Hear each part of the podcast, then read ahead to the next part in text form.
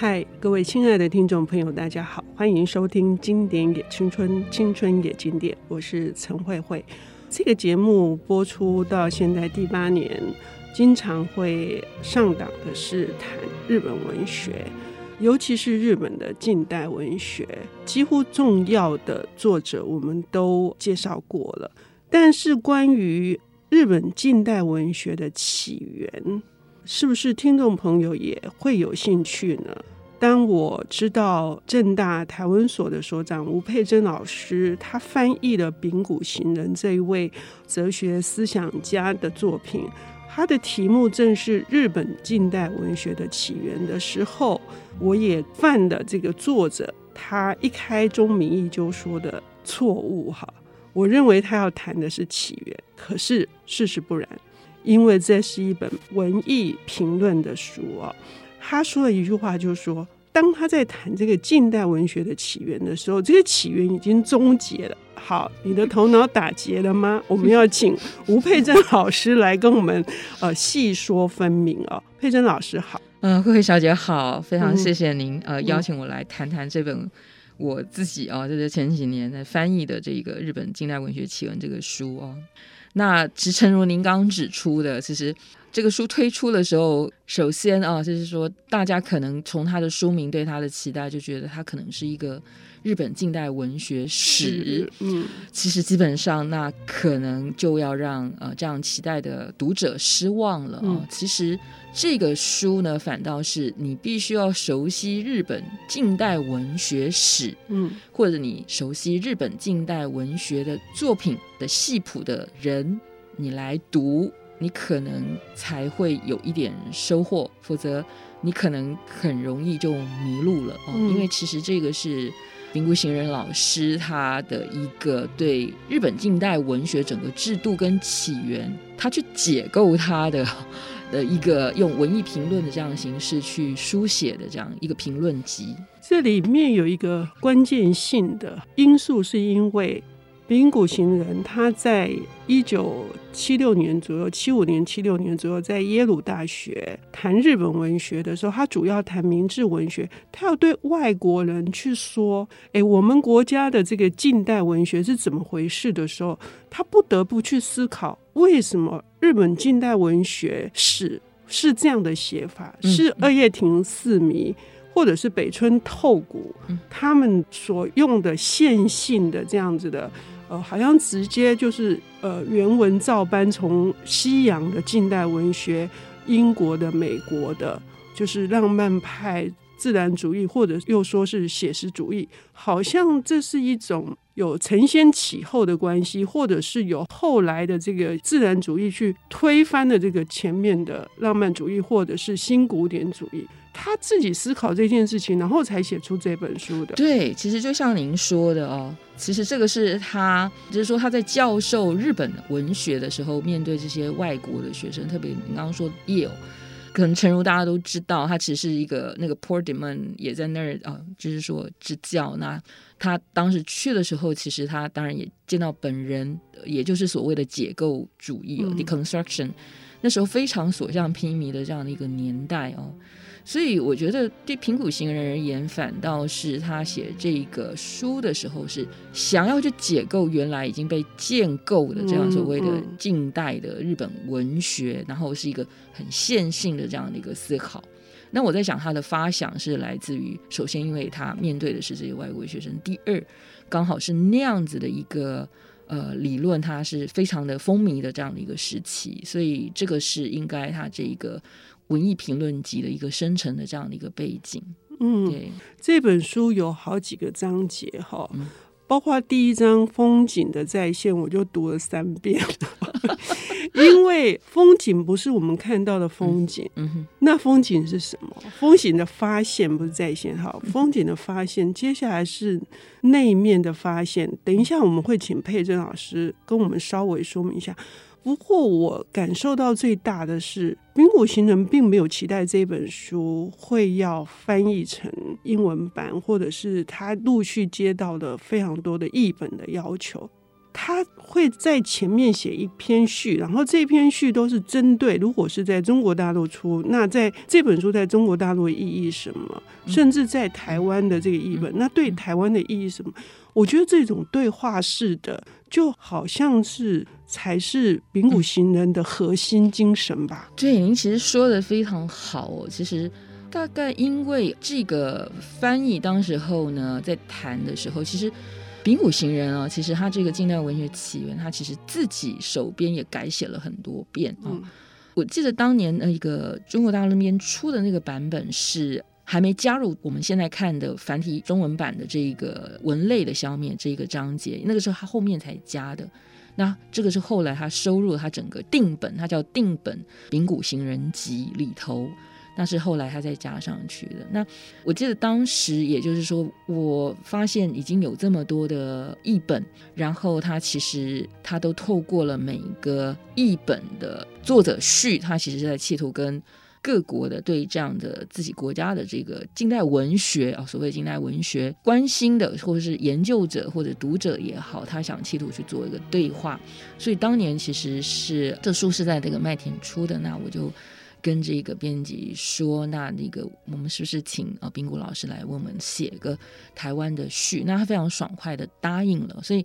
这个序他写了，我读了之后，其实得到非常惊人的情报，也吓了一大跳的。那可能各位读者会读到，那我可能也就做一点补充。例如说，我们可能很难去将这个柳田国男跟台湾连接在一起想象。那他在这个台湾给台湾的序里头，他最后谈到就是说，那我们其实对于柳田国男的这个印象，其实就是很深刻的，就是他是日本的民俗学之父。那所谓长明的发现的这件事情，这个我在想，对日本民俗学有一点涉猎的人，可能都听过哦，像这样的呃柳田国男的这个民俗学的一些基本的这样的一个尝试。那里头呢，这个冰谷老师说，他其实这个概念是因为透过台湾原住民的发现，才让他之后有了所谓的我们都熟知的原野物语哦，也就是说对于呃日本东北的名画的这样一个采集。那其实是为什么？大概我再分说一下，就是大概跟我们台湾当时哦跟柳田国男的一些渊源呃起源有一些关系。柳田国男呢，其实呢他养家里头的应该是这个亲戚，其实是。当时啊，这个安东真美啊，这样的一个台湾总督，那安东真美他来任，他就任的时候，其实运气比较不好，他遭遇了一九一五年在台湾很大的一个风起事件，叫做西来庵事件，那因此而下台。那柳田国男他其实他对原住民的关心，所以他因为这样的关系，他来到了台湾。那为什么？因为其实，在伊能嘉矩也是早期日本他统治台湾的时候，他对原住民还有汉族都进行了叫做旧惯调查。那我们在后来柳田国男的这个藏书当中发现，他对于伊能嘉矩他收集的这个所谓原住民，当时叫番族了，当然现在是一个不太适切的这个语汇。叫做那个旧惯调查，他做了非常绵密的这样的一个研究跟阅读，所以也就是说，后来丙谷行人老师他在台湾的序文里头，他谈到的其实是触发了他对日本的这些所谓长明东北的名画哦，这些民间故事的一个采集的一个一个发想的刺激，这其实让我也非常惊讶的一点。嗯，听到这里，听众朋友会不会更加的呃迷惑？为什么近代文学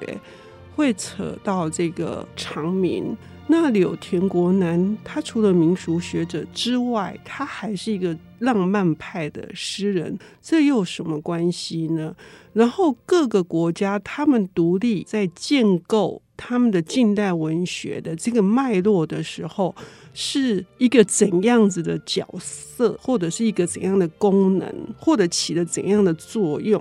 这是名古行人要在从政治的角度来思索这件事情的嘛？我们要休息一下，等一下回来。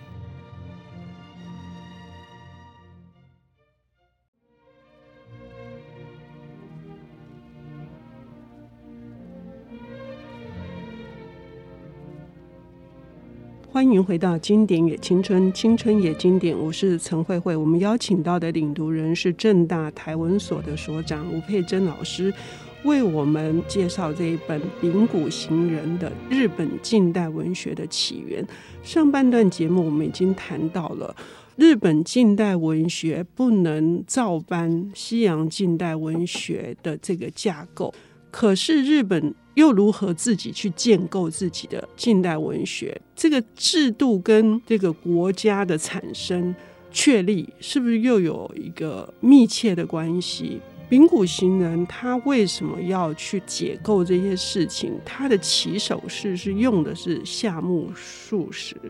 夏目漱石，我们要知道，他是屹立不摇到，甚至都可以在很多的时候是打败川端康成的哦。但是他留英，可是他说他觉得被英国文学给欺瞒了，这是什么道理？为什么在？第一章的时候，从夏目漱石谈起，在最后一章，他非得要补一个文类的消灭，又以夏目漱石来结束。我们想请佩珍老师来帮我们一解我们的迷惑。是这样，我我我在想，他大概自己也谈到，就是说从夏目起自夏目漱石，然后终于夏目漱石哦。那我在想有几个理由，首先就是夏目漱石他其实就是日本的公认的一个所谓的国民国家嘛，嗯、那就是说连一千元对国民作家不好意思，那诚如大家都知道，就一千元的钞票都有是有他的肖像这样子，嗯、然后当然他是国民作家的这个理由，还有例如说他当年。他选择要去那个《朝日新闻》当这个所谓的专栏作家，而不是留在东京帝国大学担任教授。那当然，这个听起来好像是一个非常高尚的这样的一个选择，其实也跟文学的当时近代文学的这样的一个怎么讲，它制度的这个建构有一些关系。那其实夏目漱石他当年到英国留学的时候，其实文学那时候还不被认为是一种所谓的经世之学哦。也就不是一个实学 practice study 的这样的一个东西。他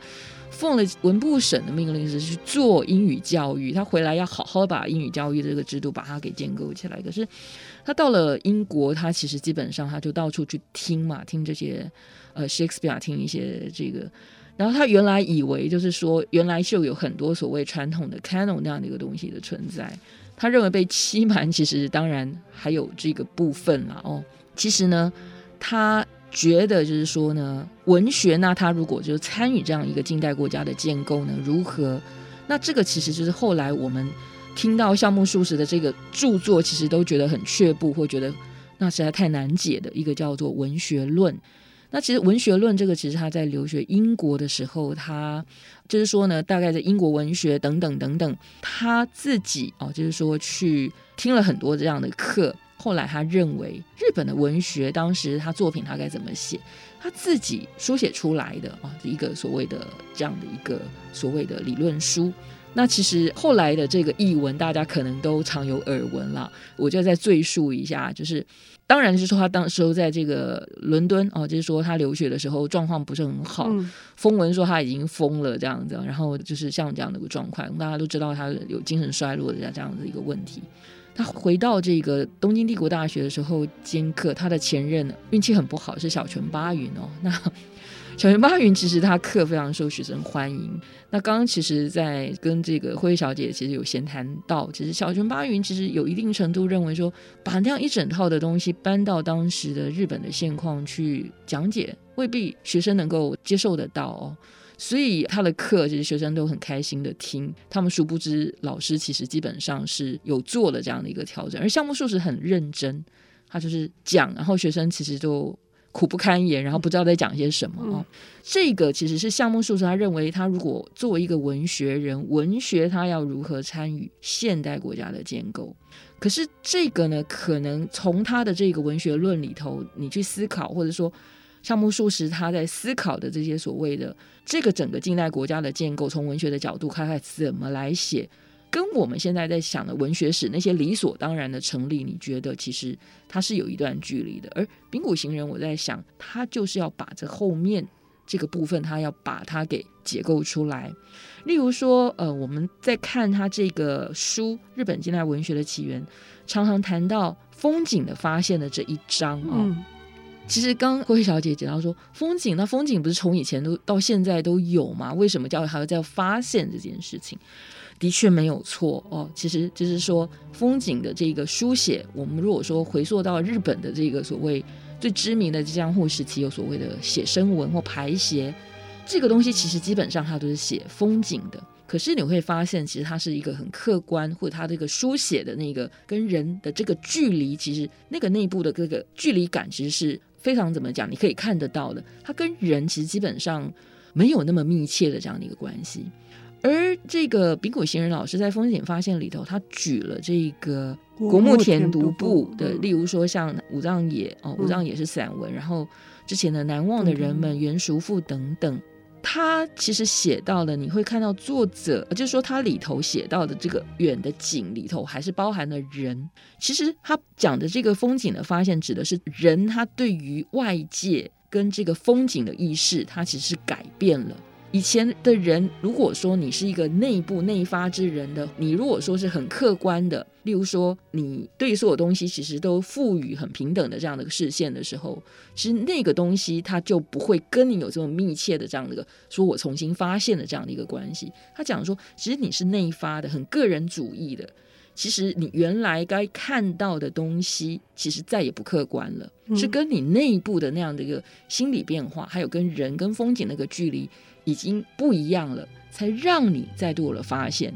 这样。所以也就是一种自我的意识跟自我的觉醒，因为自我的这个情感，各式各样的情绪，以至于我在看这些风景的时候，我有我对这个风景的跟我内在的这个。情感的连接，它不是一个客观的，是的存在，嗯、所以他就是说，叫内面之人，你才有办法发现这个风景。而且他还讲到一件事情，嗯、就是说，这种发现还是要，虽然是内在有所连接，可是事实上是不关心的。是，是因为其实那个东西是你只注意到你的情绪，嗯，嗯外面的人。风景物跟你有没有保持一个客观的距离，其实基本上对他而言是不重要。嗯，嗯，而是他突然哦醒过来，发现了这样一个东西的时候，是因为他内心里头他的那个情绪的一个展现。嗯，而不是说那个风景它到目前为止它不存在，或者说怎么样哦，它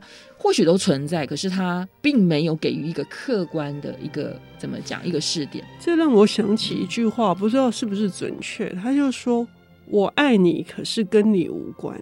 对，是不是就是有点像是这样的感觉？是是是是。对，也就是说，那个情绪是他自己内部的。可是问题是说，那你的那个情感到底有没有跟我连接呢？并不。嗯。那是他属于他自己内部的情感，他个人的情感是有点像是这样那。那这一连串的，包括自我的发现，到后来他的好几章，我们因为时间的关系，所以只能短短的到，就是如果柄谷行人他最终写这本书解构近代文学，他的用意是什么？我在想，也就是说，在那之前，好像我们谈到的，例如说像写实主义这样的东西。或是很多，例如说像我们谈写实主义或言文一致这样的东西来、嗯、来看好了，我们都觉得它好像是一个现代化的，然后好像是一个进步的线性的，自然而然会让它这样推着往前走。其实并不然，它里头像言文一致，他说那个是一个新的文体的发明。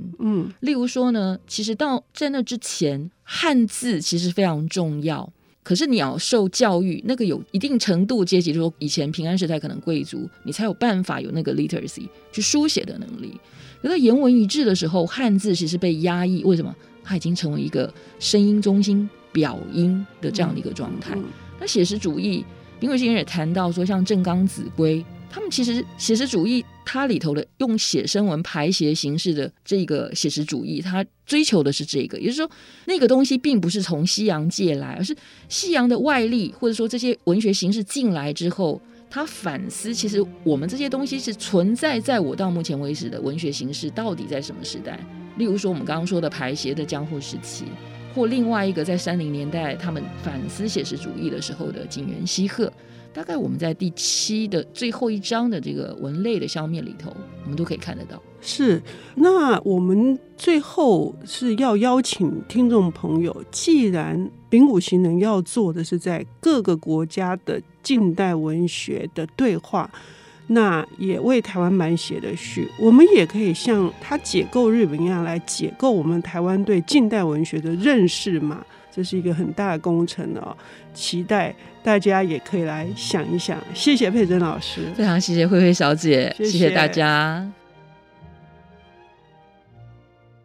本节目由 IC 之音与瑞木读墨电子书联合制播，经典也青春与您分享跨越时空的智慧饗宴。